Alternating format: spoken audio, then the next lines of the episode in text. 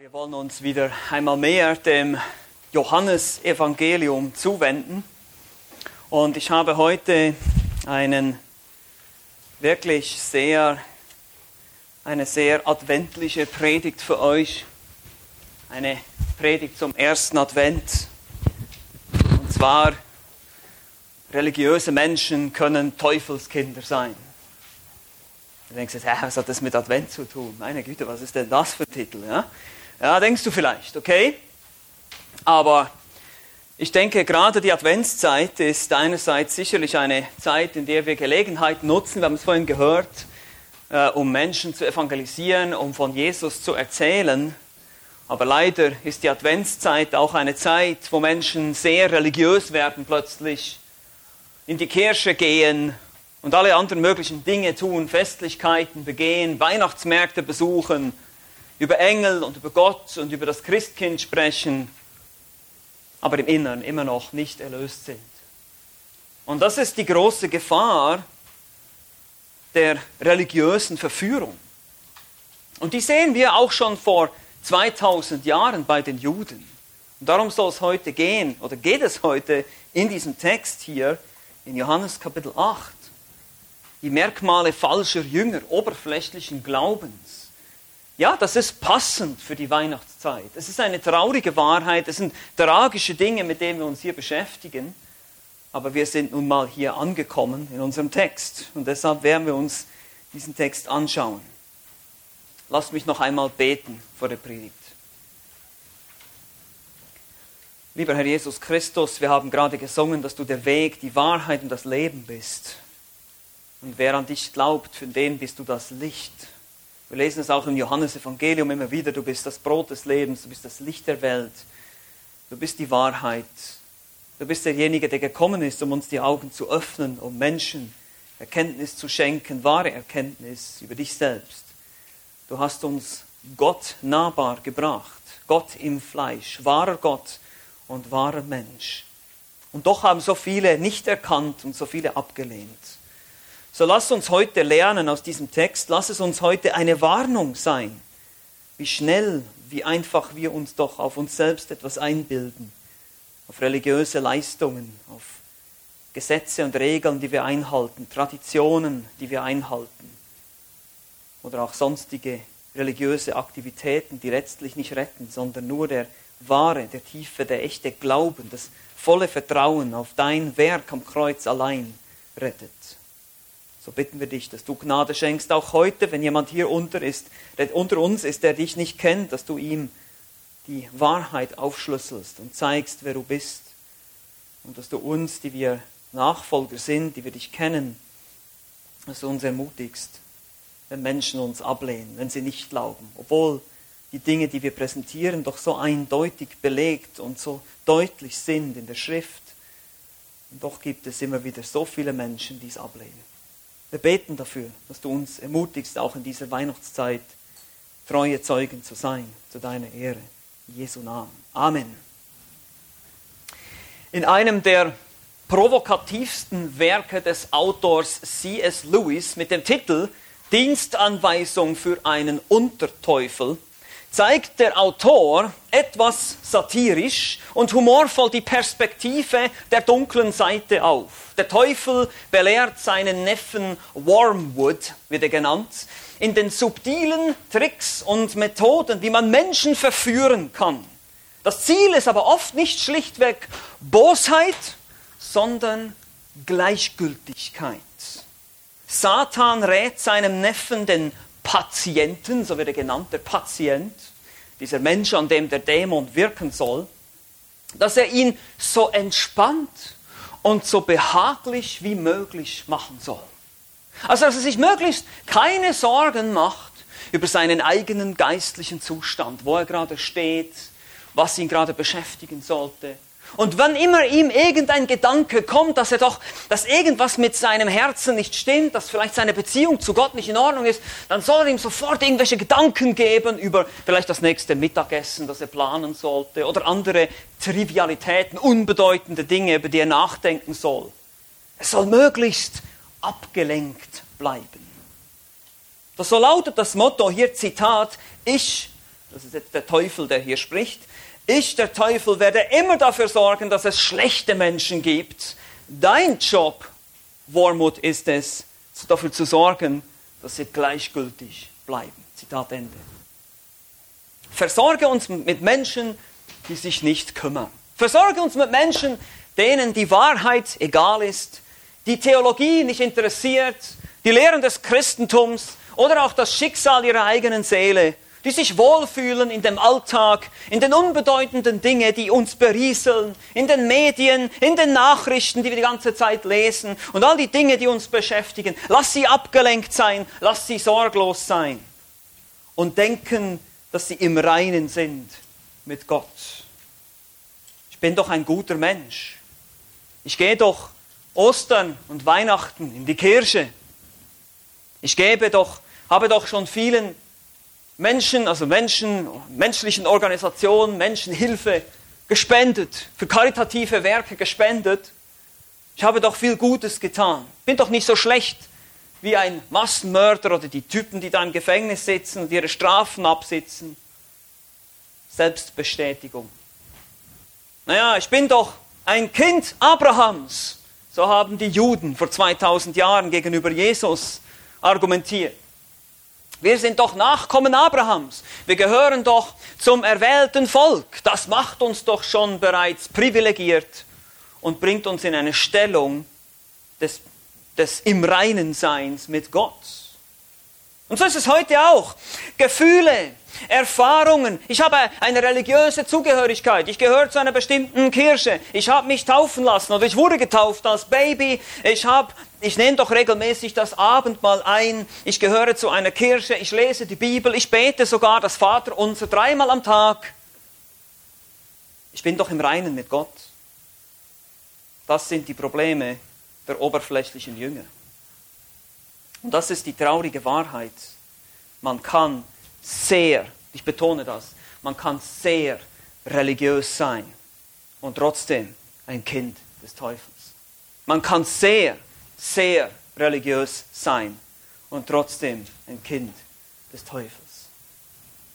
Und Johannes, der Apostel, beschreibt uns diese, dieses Gespräch, diese Debatte. Wir sind mittendrin hier im dritten Jahr der Dienstzeit Jesu. Er ist am Laubhüttenfest und das Laubhüttenfest ist vorbei und die Kontroverse geht weiter. Jesus geht zum Laubhüttenfest zunächst nicht so, wie seine Brüder ihm das vorschlagen, mit, äh, mit Pauken und Trompeten, mit einem riesigen äh, Tamtam, sondern im Verborgenen und beginnt dann zu lehren in der Mitte des Festes, das haben wir im Kapitel 7 gesehen. Und so führt das zu etlichen Kontroversen unter den Juden, weil das, was Jesus sagt, ist absolut unfassbar, unglaublich. Er nimmt, Bezug, er nimmt Bezug auf das jüdische Ritual des Wasserausgießens am letzten Tag des Festes und macht sich selbst zur Quelle des lebendigen Wassers.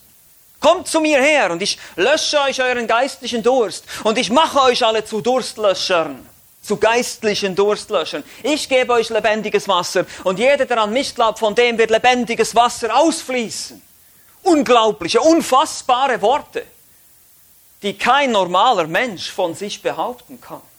Entweder war er komplett verrückt und durchgedreht oder er war wirklich das, was er gesagt hat, nämlich Gott selbst. Und genau das will uns Johannes immer wieder zeigen, will uns immer wieder deutlich machen, dass Jesus Christus Gott im Fleisch ist. Er ist Gott, der hier vor uns steht, hier in diesem Text. Und er spricht mit den Menschen, er spricht mit den Juden, er spricht mit dem Volk Israel, er spricht mit den Pharisäern, er spricht mit den Jüngern. Wenige glauben, viele lehnen ihn ab. Es führt zu Unruhe, zu Diskussion, zu Spaltung unter den Juden da am Fest. Ganz viele sind gekommen zu diesem Fest. Sie hören diesen Jesus vielleicht zum ersten Mal. Vielleicht haben sie auch schon einiges von ihm gehört, von Wundern und Zeichen und solchen Dingen. Und so haben wir gesehen, die Debatte zieht sich weiter. Jesus spricht davon, dass er das Licht der Welt ist in Kapitel 8, Vers 12. Bezug nehmend auf eine weitere Tradition des Laubhüttenfestes riesige Leuchtsäulen, die im Tempelvorhof aufgestellt wurden, die an, das, an die Feuersäule bei Nacht erinnern sollten im Alten Testament, die das Volk Israel durch die Wüste geführt hat. Und Jesus sagt, das, ist, das bin ich, ich bin dieses Licht und ich bin diese Orientierung für die ganze Welt, ich bin das Licht der Welt, sagt er. Und wenn ihr nicht an mich glaubt, dann werdet ihr sterben in euren Sünden. Das heißt, eure Schuld wird nicht vergeben sein. Ihr werdet als Schuldige vor Gott treten müssen eines Tages. Und Gott, der gerechte Richter, wird euch verurteilen für das, was ihr getan habt in diesem Leben. Und glaubt mir, niemand wird davonkommen bei diesem Gericht. Und am Ende dieses langen Abschnitts in Kapitel 8, Vers 30 lesen wir, als er dies sagte, glaubten viele an ihn. Und diesen Satz, den müsst ihr euch wirklich dick unterstreichen da. Also dies sagte, glaubten viele an ihn. Und in Vers 31, wenn wir dann weiterlesen, das ist unser Abschnitt für heute, Kapitel 8, Johannes Kapitel 8, ab Vers 31 bis und mit Vers 47 heißt es, da sprach Jesus zu den Juden, die an ihn glaubten. Seht ihr das? Es wird betont. Zweimal finden wir das. Das ist doch toll. Die glauben jetzt an ihn. Ist doch schön. Jesus, vielleicht hören wir wieder die Stimme der, der Halbbrüder Jesu. Ja, jetzt hast du endlich deine Gefolgschaft. Hast du schon so viele Leute verloren. Jetzt vermassle es bloß nicht wieder, Jesus, ja? Erzähl ihn nicht wieder von Fleisch essen und Blut trinken und Kreuz und Tod und Hölle und Himmel. Erzähl ihn nicht, sonst laufen die dir auch wieder davon. Aber genau das sehen wir jetzt hier. Jesus lässt sich nicht beeinflussen, beeindrucken von den Meinungen der Menschen. Nein, er spricht geradeaus in Liebe, aber er spricht geradeaus die Wahrheit. Und so finden wir in diesem Text hier in Johannes Kapitel 8, die Verse 31 bis 47, vier Merkmale falscher Jünger. Vier Merkmale falscher Jünger oder Jünger, die eigentlich Teufelskinder sind. Wir werden den Text nicht vorlesen, wir gehen einfach direkt durch. Das erste Merkmal solcher Menschen ist erstens, sie bleiben nicht in der Wahrheit. Vers 31 und 32. Hier heißt es, da sprach Jesus zu den Juden, die an ihn glaubten, wenn ihr in meinem Wort bleibt, so seid ihr wahrhaftig meine Jünger. Und ihr werdet die Wahrheit erkennen und die Wahrheit wird euch frei machen.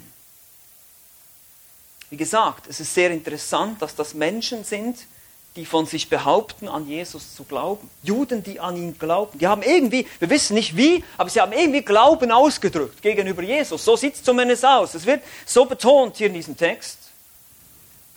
Und er sagt ihnen, wenn ihr in meinem Wort bleibt, wenn ihr in meiner Lehre bleibt, das heißt so viel wie, wenn ihr mir gehorcht.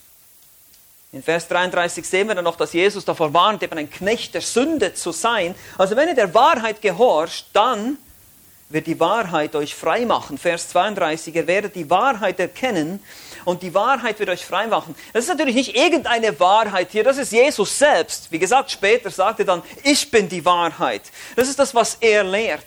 Das ist letztlich das Evangelium. Das ist letztlich das, dass diese Wahrheit, dass er als, als Gott Mensch ans Kreuz gehen wird, bezahlen wird für die Sündenschuld, damit eben wir Befreiung, jeder, der glaubt, befreit werden kann von der Sünde. Das ist nicht die landläufige Meinung von Freiheit hier, sondern das ist wahre Freiheit. Wahre Freiheit ist es, an Christus zu glauben und seinen Lehren zu gehorchen. Ich wiederhole das nochmal. Wahre Freiheit ist es, Christus zu glauben und seinen Lehren zu gehorchen. Das ist wahre Freiheit. Es gibt keine andere. Das ist genau das, was er sagt. Ihr werdet das erkennen, ihr werdet Buße tun, ihr werdet glauben und ihr werdet gehorchen, ihr werdet in meinem Wort bleiben, ihr werdet mein Wort bewahren, heißt es später dann auch noch.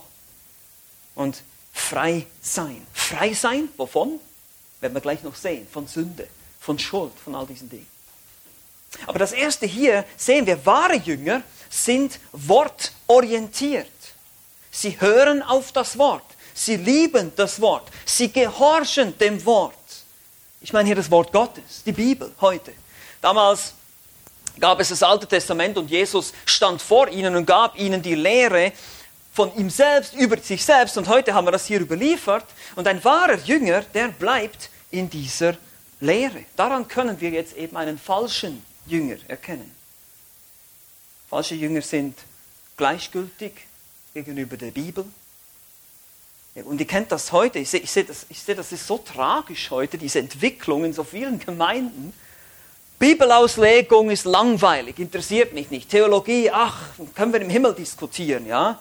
Das ist ein schlechtes Zeichen, wenn, wenn Menschen, die behaupten, Christus zu lieben, sein Wort verachten. Ach, woher wissen wir dann überhaupt, dass das alles stimmt hier? Das ist sicher sehr viel Tradition, das wurde verändert, glauben nicht an die Inspiration, glauben nicht an die Unfehlbarkeit des Wortes oder haben kein Interesse daran, wirklich biblisch zu denken und biblisch zu handeln, das zu tun, was das Wort sagt. Ach, Gehorsam, das ist doch Gesetzlichkeit. Nein, das hat nichts damit zu tun.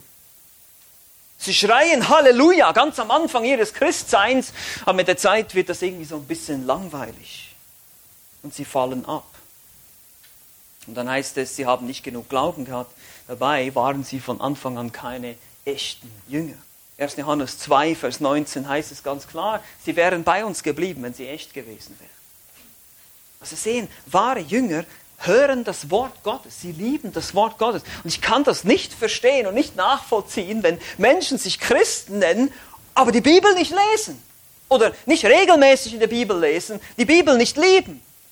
Und ich weiß, das ist manchmal schwierig und das erfordert Disziplin, aber meine Lieben, das kann nicht sein. Das ist unmöglich, weil der Geist Gottes hat dieses Wort, dieses Buch inspiriert und der Geist Gottes wird eine Liebe in dir produzieren für dieses Wort, für die Wahrheit. Und du wirst die Wahrheit erkennen und die Wahrheit praktizieren und die Wahrheit wird dich befreien. Das ist der Punkt. Das, was Jesus sagt hier. Also, vier Merkmale falscher Jünger. Erstens, sie bleiben nicht in der Wahrheit, sie bleiben nicht im Wort. Zweitens, Warum ist das so? Sie verstehen ihr wahres Bedürfnis nicht. Das ist jetzt ganz interessant hier.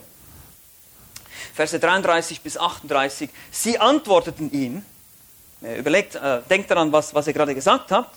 Ihr werdet die Wahrheit erkennen, die Wahrheit wird euch befreien. Sie antworteten ihm, wir sind Abrahams Same und sind nie jemandes Knechte gewesen. Wie kannst du sagen, ihr sollt frei werden? Jesus antwortete ihnen, wahrlich, wahrlich, ich sage euch, jeder, der die Sünde tut, ist ein Knecht der Sünde. Der Knecht aber bleibt nicht ewig im Haus, der Sohn bleibt ewig. Wenn euch nun der Sohn frei machen wird, so seid ihr wirklich frei. Ich weiß, dass ihr Abrahams Same seid, aber ihr sucht mich zu töten, denn mein Wort findet keinen Raum in euch. Ich rede, was ich bei meinem Vater gesehen habe, so tut auch ihr, was ihr bei eurem Vater gesehen habt ihre Reaktion hier zeigt, Unverstand. Wir sind Abrahams Kinder. Wir sind niemandes Knechte gewesen. Also erstens stimmt das nicht, denn das Volk Israel war schon seit Jahrhunderten unter Fremdherrschaft Babylon, Persien, Rom. Und zweitens folgten sie hier einer Auslegung meist von jüdischen Traditionen. Die Juden meinten damit geistlich frei zu sein, weil sie Abrahams Same, Abrahams Kinder waren, Abrahams Nachkommen. In der jüdischen Tradition von damals glaubte man sich als königlich und frei, auch wenn man materiell arm und vielleicht sogar unter Fremdherrschaft war. So wurde das ausgelegt von den Rabbinern der Zeit. Egal in welcher Situation wir sind, wir sind immer Knechte Gottes. In Vers 39 behaupten sie wiederum, Abraham ist unser Vater. In Vers 41 sogar, wir haben einen Vater, Gott. Also ihr ganzes Konzept von Freiheit und Kindersein baut oder basiert, ihre ganze Religiosität basiert auf dieser Abstammungsfrage. Wir sind doch das privilegierte, auserwählte Volk. Und Jesus in seiner Geduld versucht ihnen weiter auf die Sprünge zu helfen und sagt, ja, wenn ihr schon von Knechtschaft sprecht, jeder, der die Sünde tut, ist ein Knecht der Sünde. Jeder, der kontinuierlich, also beständig in Sünde lebt, ist die Idee hier, ein Lebensmuster von Sünde hat, der ist nicht frei, der ist gefangen. Egal ob Jude oder Heide, egal von wem du abstammst. Vers 35 macht Jesus dann einen interessanten Vergleich. Er sagt, der Knecht, der bleibt nicht ewig im Haus, der Sohn aber bleibt ewig. Das ist ein Bild aus dem, aus jüdischen, aus einem jüdischen Haushalt. Haussklaven und Söhne lebten unter einem Dach, aber hatten unterschiedliche Rechte. Gemäß 2. Mose 21 bleibt ein Sklave auch nur maximal sechs Jahre in einem Haushalt und wird dann freigelassen. Ein Sohn aber hat ein permanentes Recht, im Haushalt zu bleiben. Ihr seid aber nur wie die Knechte hier. Ich bin der Sohn, sagt Jesus. Und ich habe dieses Recht. Und ich gebe dieses Recht jedem, der an mich glaubt. Vers 36, wenn euch nun der Sohn freimachen wird. Seht ihr, vorhin war es die Wahrheit, die frei macht. Jetzt ist es der Sohn, der frei macht. Es ist dasselbe. Es ist Jesus. Er ist die Wahrheit. Er ist der Sohn Gottes. Das ist das Thema im Johannesevangelium. Der Sohn, der als einziger im Haushalt Gottes das Geburtsrecht hat, kann auch ebenfalls zu Kindern Gottes machen und dann seid ihr eben wirklich frei. Frei von Sünde. Ihr seid nicht mehr Knechte der Sünde, ihr seid nicht mehr versklavt unter eurer Schuld, sondern ihr seid befreit. Und ich weiß, dass ihr körperlich von Abraham abstammt, aber geistlich eben nicht. Ihr sucht nämlich mich zu töten. Jesus sah natürlich ihre Gedanken. Er sah schon bereits den Hass in den Herzen. Er sah bereits die Pläne, die Mordpläne der Obersten und Pharisäer. Ihr könnt euch erinnern, Laubhüttenfest, ein halbes Jahr vor der Kreuzigung. Sie wollten ihn ja schon immer wieder mal festnehmen und am Ende werden sie ihn sogar steinigen wollen gleich. Also er sieht ihre Herzen, er sieht ganz genau, das stimmt überhaupt nicht. Ihr seid überhaupt nicht Abrahams Kinder, vielleicht vom, vom, von der Abstammungslinie her, aber sicher nicht von eurem Glauben. Denn Abraham hat Gott geglaubt, haben wir vorhin gelesen, 1. Mose 15. Und das wurde ihm als Gerechtigkeit. Aber ihr, ihr glaubt nicht. Ihr glaubt überhaupt nicht. Abraham hätte das nicht gemacht, was ihr macht. Abraham glaubte dem Herrn, das rechnete er ihm als Gerechtigkeit an. Und einmal mehr bestätigt Jesus in Vers 38, dass sein Wissen quasi aus erster Hand kommt. Ich sage euch, was ich beim Vater gesehen habe. Und die Juden, die denken und glauben das, was sie bei ihrem Vater gesehen haben. Wir werden noch sehen, wer das ist. Aber das ist das zweite Merkmal hier falscher Jünger, was hier aus dem Text hervorgeht. Sie verstehen ihr wahres Bedürfnis nicht. Sie diskutieren mit Jesus weiter über religiöse Traditionen, über Abstammungsfragen und Geschlechtsregister und merken überhaupt nicht, verfehren völlig den Punkt. Ihr wahres Bedürfnis ist, Befreiung von der Sklaverei der Sünde. Diese Juden damals waren aber nicht weniger unvernünftig oder unverständig als manch einer heute. Ich bin ein guter Mensch, ich gehe doch in die Kirche, ich habe eine Heilung erlebt und seitdem glaube ich an Gott. Ich habe mich als Kind, habe ich Jesus in mein Herz eingeladen, was immer das heißt. Ja. Oder ich bin eben ein Kind Abrahams. Wo ist da der Unterschied? Aber das wahre Bedürfnis zu erkennen, dass du und ich, dass wir Sünder sind, dass wir Gottes heiliges Gebot gebrochen haben, dass wir verurteilt werden von ihm, weil er gerecht ist. Er kann nicht einfach ein Auge zudrücken und sagen, ah, du bist schon in Ordnung, alles gut, wir sind alle gut, Friede, Freude, Eierkuchen. Das geht nicht, weil Gott ist heilig, er ist absolut vollkommen. Er kann nicht einfach ein Auge zudrücken und sagen, ah, ich lasse das mal alles fahren, was ihr da macht. Nein, und er sieht unsere Gedanken, er sieht dein Herz, er sieht deine bösen Gedanken, er sieht deine weißen Lügen, er sieht all diese Dinge. Und du hast ein Bedürfnis, nicht nach einem Sinn im Leben, nicht nach einer besseren Ehe, nicht nach einem neuen Haus, nicht nach irgendwelchem Wohlstand. Das brauchst du alles nicht, das Zeug. Also eine bessere Ehe wäre natürlich schön, aber was du in erster Linie brauchst, ist Befreiung von Sünde, weil das ist das Problem für alles andere. Das ist das Problem für alles, die Wurzel allen Übels.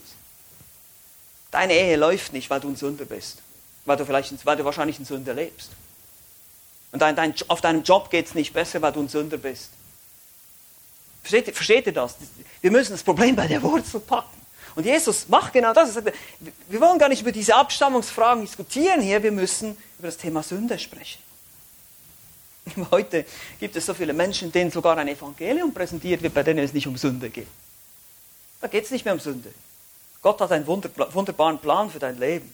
Er möchte, dass es dir gut geht. Ja, natürlich möchte er das, aber zuerst musst du, mal, musst du mal verstehen, wer du bist vor Gott und dass du ein verlorener Sünder bist und in der ewigen Hölle landen wirst, wenn du nicht Vergebung und Versöhnung mit Gott erfährst. Das wahre Bedürfnis des Menschen ist das die Lösung seines Sündenproblems und nicht die Zugehörigkeit zu einer bestimmten Kirche oder Sekte oder was auch immer. Also vier Merkmale hier von, von, von falschen Jüngern. Sie bleiben nicht in der Wahrheit, Sie verstehen ihr wahres Bedürfnis nicht. Und das ist klar, das, das ist jetzt die logische Konsequenz davon. Natürlich, sie stützen sich auf falsche Sicherheiten. Vers 39 bis 42. Jetzt antworten sie wieder. Das Gespräch geht weiter hier.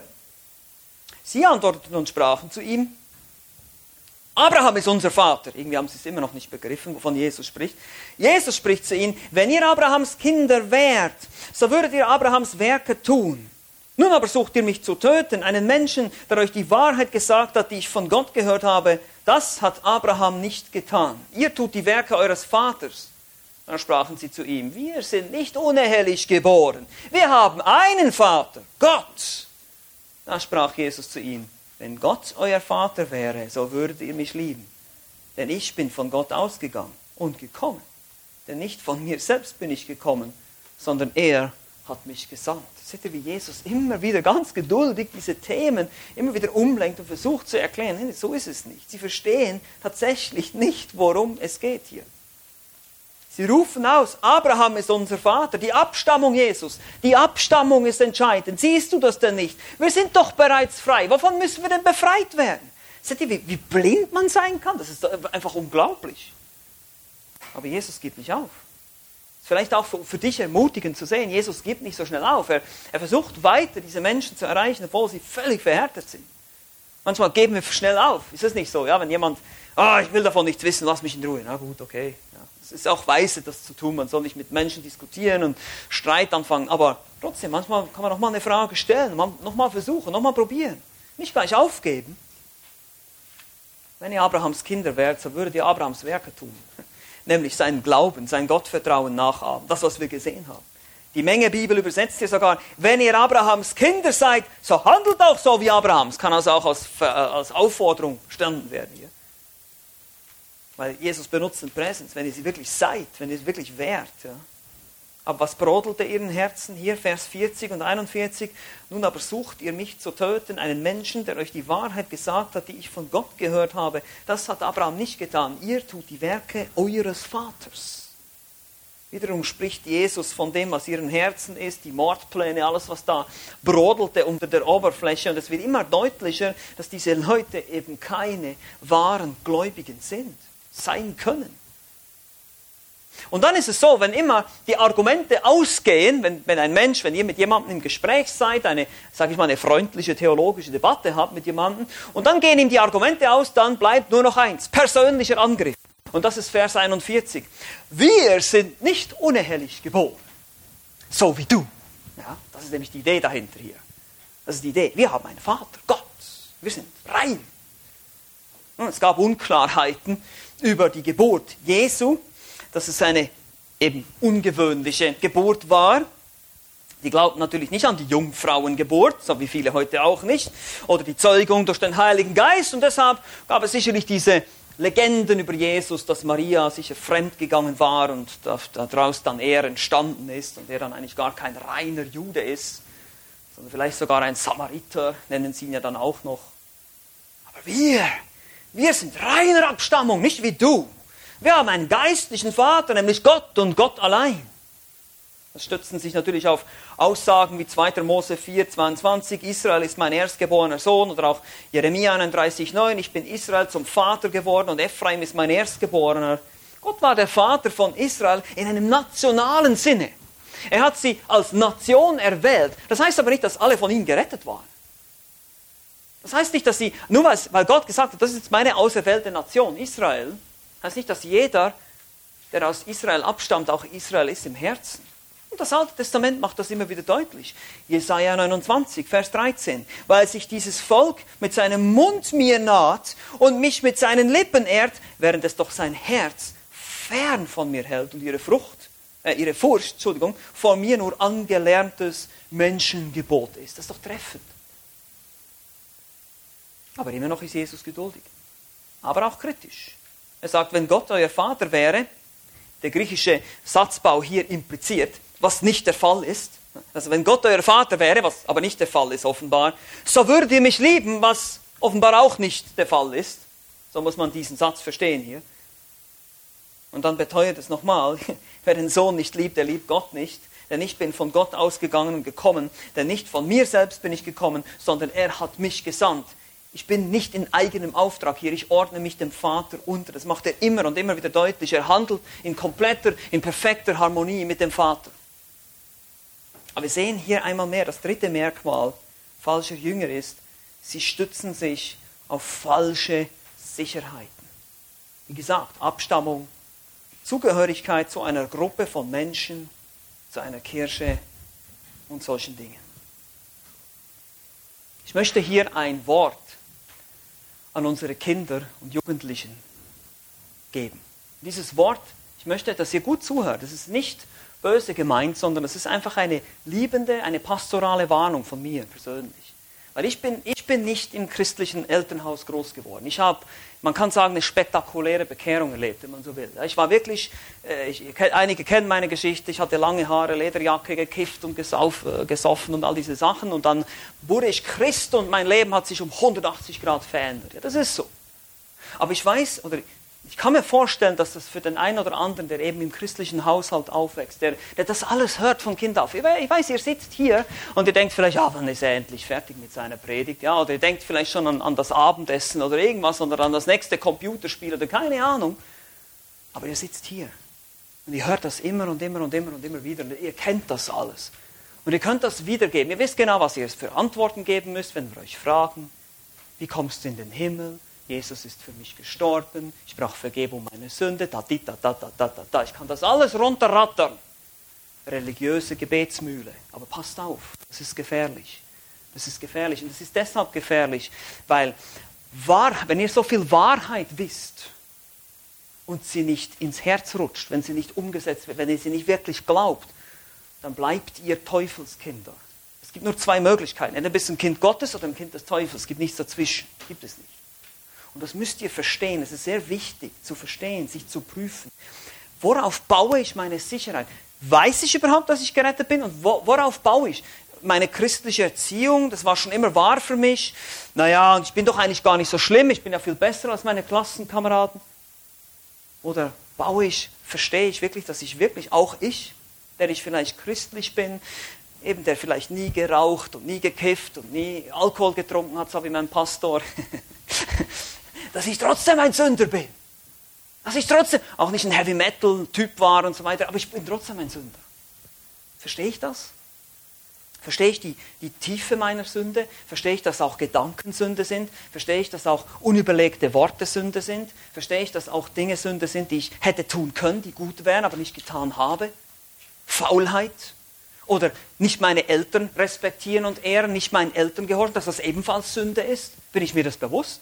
Sehe ich mich als Sünder, der Erlösung braucht, der sich nur an Christus allein klammern kann für seine Rettung? Oder nicht? Denke ich, naja, ich bin doch eigentlich ganz, ganz gut. Das ist eine große Gefahr. Natürlich ist das eine Gefahr für uns alle, ich weiß das, aber ich möchte einfach gerade die Jugendlichen, die hier aufwachsen, die mit so viel Bibel wissen, ja, wir haben viel Wissen, das ist schön, das ist nichts Negatives. Das ist super, aber es kann eben auch gefährlich sein. Paulus sagt, Erkenntnis bläht auf, ist es nicht so? Erkenntnis kann dich aufblähen, kann dich stolz machen. Oh, ich bin so fromm, ich bin so gut, ich weiß so viel über die Bibel, ich kann die alle in die Tonne klopfen da in meiner Klasse, die haben alle keine Ahnung. Ja, pass auf, pass auf. Vorsichtig. Prüft euch gründlich. Hast du ein inneres Verlangen nach Gottes Wort, nach seiner Gemeinschaft? Hast du ein inneres Verlangen zu beten, zu deinem Vater im Himmel zu sprechen, wenn du alleine bist, in deinem Zimmer, in einem Raum, wo dich keiner sieht, in Anführungsstrichen, außer Gott allein. Wer bist du da? Das ist das, was du wirklich bist. Wenn du da alleine bist, da alleine auf der Straße spazieren gehst, wo dich keiner sieht, deine Eltern und deine Gemeindeglieder, die, die Gemeinde, die, die Leute aus der Gemeinde sehen dich nicht, das ist das, was du wirklich bist, das, was du da tust. Was ist das? Deshalb Merkmale falscher Jünger, stütze dich nicht auf falsche Sicherheiten. Gott hat keine Stiefkinder auch wenn deine Eltern gläubig sind, ja, auch wenn deine Eltern, wenn dein Vater ein Pastor ist, selbst dann bist du nicht automatisch gerettet. Niemals. Und deshalb bleiben sie nicht in der Wahrheit. Sie erkennen ihr wahres Bedürfnis nicht und sie bauen auf falsche Sicherheit. Und letztlich, viertens, natürlich, wie soll es auch anders sein, sie sind eigentlich vom Teufel verblendet. Das ist Verse 43 bis 47. Jesus spricht weiter. Warum versteht ihr meine Rede nicht?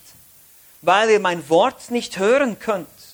Ihr habt den Teufel zum Vater und was euer Vater begehrt, wollt ihr tun. Der war ein Menschenmörder von Anfang an und steht oder stand nicht in der Wahrheit, denn Wahrheit ist nicht in ihm. Wenn er die Lüge redet, so redet er aus seinem eigenen, denn er ist ein Lügner und der Vater derselben. Weil aber ich die Wahrheit sage, glaubt ihr mir nicht. Wer unter euch kann mich einer Sünde beschuldigen? Wenn ich aber die Wahrheit sage, warum glaubt ihr mir nicht? Wer aus Gott ist, der hört die Worte Gottes. Darum hört ihr nicht, weil ihr nicht aus Gott seid. Wow. Autsch, das tut weh. Stellt euch das mal vor. Diese Worte spricht Jesus zu religiösen Menschen, die sagen, ich glaube an Jesus. Autsch. Da muss man ein bisschen nachdenken über sowas. Diese Jünger, die waren keine. Es ist noch viel schlimmer, sie waren vom Teufel verblendet. Sie waren Teufelskinder, heißt es hier. Unter seiner Kontrolle. Sie mögen einen religiösen Schein haben, leben aber eine Lüge. Sie können sein Wort nicht hören im Sinne von Glauben und Gehorchen. Warum? Warum war das so? Wie gesagt, Vers 44, ihr habt den Teufel zum Vater und was euer Vater begehrt, wollt ihr tun. Und dann wird der Teufel beschrieben. Er war ein Menschenmörder von Anfang an und steht nicht in der Wahrheit. Die Wahrheit ist nicht in ihm, er ist der Vater der Lüge. Und ihr könnt euch erinnern, wie der ganze Schlamassel angefangen hat im Alten Testament, im ersten Buch Mose. Hat Gott wirklich gesagt, sprach die Schlange zu Eva, er ist der Vater der Lüge. Alles, was er sagt, ist Lüge. Wie gesagt, nochmal, Jesus spricht hier zu sogenannten Gläubigen. Das, sind die, das ist eine der heftigsten und direktesten Anschuldigungen, die wir in der Bibel finden, wenn Jesus selbst zu solchen Menschen spricht und sagt, ihr habt den Teufel zum Vater. Und das sind religiöse, fromme Menschen, fromme Juden, die sich etwas einbilden auf ihre Abstammung von Abraham. Bequem, sorglos, selbstsicher. Ich bin doch okay, ist doch kein Problem, ich brauche mich doch nicht prüfen. Ah, ich muss mich nicht hinterfragen. Ja, alles gut, alles in Butter, alles super. Wir sind Abrahams Kinder, wir sind das erwählte Volk, uns kann nichts passieren. Bequem, haben wir am Anfang gehört. Ne? Der Rat des Teufels und sein Unterteufel. Halte die Menschen bequem, sorglos. Dass sie sich nicht hinterfragen, dass sie sich nicht prüfen, dass sie sich nicht mal die Frage stellen, bin ich eigentlich Christ? Bin ich eigentlich ein Kind Gottes? Das sollte sich jeder von uns immer mal wieder fragen. Das ist, das ist gesund, das ist hilfreich, das ist wichtig. Religiosität ist eine der größten Täuschungen des Teufels. Religiosität ist eine der größten Täuschungen des Teufels. Und da sehen wir, wie schlau, wie durchtrieben, wie intelligent der Teufel ist. Ja, er kommt nicht nur, er kommt nicht als jemand, der Hörner hat und mit einem Dreizack und so weiter, wie er manchmal dargestellt wird. Nein, der kommt, Paulus sagt im zweiten Korintherbrief, als Engel des Lichts. Er verkleidet sich als liebender Hirte und Pastor vielleicht und sagt, oh, du bist okay. Und ich habe das gesehen in Kirchen. Ich habe das gesehen im Gottesdienst, wo Menschen das Heil zugesprochen wird, weil ihr getauft seid und weil ihr konfirmiert seid, deshalb seid ihr jetzt gerettet. Gott hat euch angenommen. So ein Blödsinn! Ihr kommt in die Hölle, ihr seid Teufelskinder, ihr habt keine Ahnung, ihr habt euch nicht bekehrt, euer Leben sieht nicht so, und ich kenne einige dieser Menschen, zu denen das gesagt wurde, ihr Leben sieht überhaupt nicht so aus. Das ist die größte Täuschung, die größte Verblendung. Und deshalb der Vater der Lüge. Und sein Ziel, er ist ein Menschenmörder. Lasst euch das mal auf der Zunge zergehen. Die Sünde in dieser Welt, das Vergnügen, alles, was euch da angeboten wird in der Welt, was so Spaß machen soll, so cool ist, da steht der Teufel dahinter. Und sein Ziel ist, dich zu töten. Er hat keine größere Freude, als dich umzubringen. Das ist sein Ziel. Und ihm ist jedes Mittel recht. Er wird es auf die weltliche Art versuchen, er wird es aber auch auf die religiöse Tour probieren, an dich ranzutreten mit religiösem Stolz. Ah, ich bin doch ein toller Christ. Ah, ich lese so viel Bibel, ich bin doch so toll. Weg mit diesen Gedanken. Das sei ferne. Ich bin ein Sünder, ich brauche Gnade. Und die Bibel hilft uns dabei, das immer wieder zu sehen, wenn wir solche Texte lesen. Ich glaube, oh, Vers 45 sagt Jesus, weil ich aber die Wahrheit sage, glaubt ihr mir nicht. Weil ihr seid eben Kinder des Teufels. Ihr könnt, ihr könnt das nicht vertragen, wenn ich die Wahrheit sage.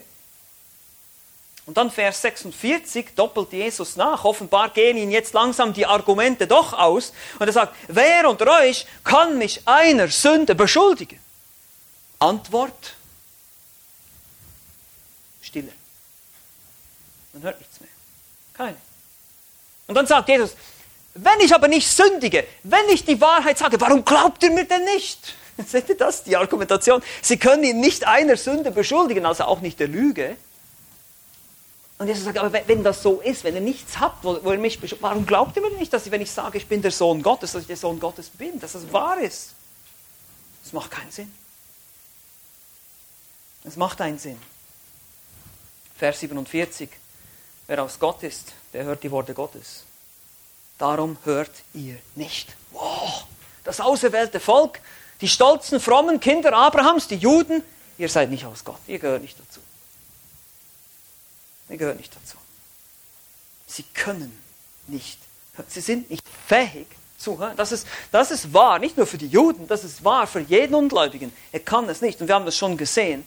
Jesus hat gesagt, es kann keiner zu mir kommen, es sei denn, der Vater zieht ihn, es sei ihm vom Vater gegeben. Du musst erwählt sein, du musst, Gott muss an deinem Herzen wirken, sonst kannst du nicht zu ihm kommen. Das gilt für jeden Menschen heute und besonders auch für die frommen Menschen. Jeder Ungläubige. Wer nicht mit mir ist, der ist gegen mich, sagt Jesus in Matthäus 12. Die ganze Welt liegt in dem Bösen, sagt der Apostel Johannes, und der Böse ist der Teufel. Und Paulus schreibt in 2. Korinther, der Gott dieser Welt hat den Sinn der Ungläubigen verblendet. Jeder Mensch, der nicht an Christus glaubt, ist letztlich verblendet. Er kann nicht richtig denken, er kann nicht richtig verstehen, er kann nicht richtig erkennen. Alles, was du um dich herum siehst, die ganze Realität interpretierst du verkehrt, weil du bist verblendet. Du hast ein riesiges, dickes, fettes, schwarzes Ding auf deinen Augen, dass du es nicht sehen kannst. Das ist genau das, was die Bibel uns zeigt. Kinder des Teufels. Und nur wenn der Heilige Geist in dein Herzen kommt, nur wenn Gott gnädig ist und dir Licht schenkt, und dich zu neuem Leben erweckt. So wir das lesen im Epheserbrief, im Kolosserbrief, haben wir letztes Mal auch gehört. Wir haben neues Leben bekommen, wir sind vom Tod zum Leben durchgedrungen. Dann macht die Wahrheit dich frei. Und deshalb hier nochmal meine Frage an dich, an uns heute. Wenn wir hier rausgehen, wenn wir nach Hause gehen, wenn wir die nächste Woche gehen, diese Selbstprüfung, bin ich ein Fake-Jünger? Wir hören, wir hören heute viel von Fake News, aber das ist eigentlich gar nicht so wichtig. Viel wichtiger ist, es gibt Fake-Jünger, Kirchengänger. Bleibst du im Wort? Liebst du das Wort? Erkennst du deine eigene Sünde? Denkst du, denkst du über dich selbst nach? Nicht als jemand, ich bin doch ganz gut, ganz okay? Unterstützt du dich gar noch auf deine Frömmigkeit? Ja, ich bin ja regelmäßig in der Gemeinde, ich besuche die Veranstaltungen, ich bin im Hauskreis, ich bete immer. Baust du deine Sicherheit auf deine Werke, auf deine Leistungen, deine frommen Leistungen vielleicht? Prüfe dich. Weil es gibt auch hier die Möglichkeit, auch hier in diesem Raum, dass Kinder des Teufels hier heute hier sitzen. Und die sehen uns ähnlich. Wir sehen keinen Unterschied jetzt hier, weil jeder kann am Sonntag Nachmittag hierher kommen und sein Lächeln aufsetzen. Das kann jeder machen. Die Frage ist, wer bist du, wenn du alleine bist? Wer bist du, wenn du versucht wirst? Wer bist du, wenn der Teufel an dich herantritt? Wie reagierst du dann? Sagst du ja oder nein? Lebst du im Gehorsam gegenüber Gottes Wort oder nicht? Daran kannst du sehen, wessen Kind du wirklich bist. Entweder bist du ganz sein oder du lässt es ganz sein. Das ist das Motto des Christentums. Entweder bist du ganz sein, du, bist, du gehörst ihm ganz und gar, oder du lässt es ganz sein. Und deshalb hat Jesus gesagt, ich bin das Licht, ich bin die Wahrheit, ich bin das Leben, ich bin alles in allem. Entweder hast du mich ganz in deinem Leben oder gar nicht. Es gibt nichts dazwischen. Wir dürfen uns nichts einbilden auf irgendwelche frommen Werke, frommen äh, äh gesetzlichen Traditionen, irgendwas, woran wir vielleicht festhalten, wo wir sagen, ah, das ist meine Sicherheit, ich bin doch ganz gut, ich bin doch ganz okay, ich habe das auf meiner Liste. Oder möglich die Leute, die sagen, naja, hin und her, vage, ja, Gott wird dann die Gerechten gegen die ungerechten Werke abwägen. Nein, wird er nicht tun. Für deine Sünde wirst du verurteilt. Deshalb bist du ganz sein oder lässt es ganz sein. Und das hoffe ich natürlich, dass das auf niemanden zutrifft. Komm zum Licht ist der Aufruf. Auch hier immer noch, Jesus ruft den Menschen zu, hier den ungläubigen Juden und sagt, fordert sie auf, prüft meine Worte, prüft meine Aussagen. Ihr könnt mich keiner einzigen Sünde äh, bezichtigen. Und doch glaubt ihr nicht. Warum? Warum bloß? Kommt zum Licht, kommt zu Christus noch heute. Amen. Amen. Lass uns beten. Ja, großer Gott, wir danken dir jetzt für dein Wort. Danke, dass es so deutlich ist. Danke, Herr Jesus, für deine Worte, die du gesprochen hast, auch schon vor 2000 Jahren, als du hier auf der Erde warst. Und Dinge, die uns niedergeschrieben wurden hier, die einfach zu unserer Erbauung, aber auch zu unserer Warnung geschrieben wurden.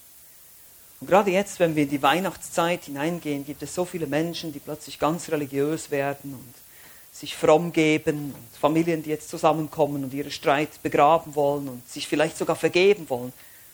Aber sie verstehen ihr wahres Bedürfnis nicht, die Befreiung von der Knechtschaft der Sünde, von der Knechtschaft der Verblendung des Teufels. Dass wir nicht mehr länger Teufelskinder sind, die nur eine Fassade aufsetzen, sondern wahre Gotteskinder sein können. Das bete ich um für uns, dass wir Weisheit haben im Umgang mit unseren Verwandten, Bekannten, die wir möglicherweise treffen in der Weihnachtszeit oder auch in die Weihnachtsferien, dass wir da ein Zeugnis sein können.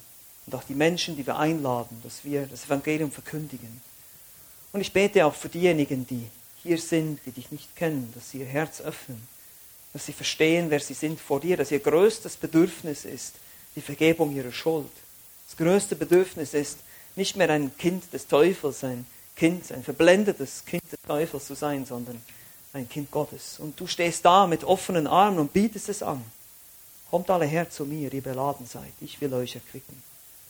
Lasse du sie dieses Angebot annehmen, noch heute. Wir beten in deinem Namen. Amen.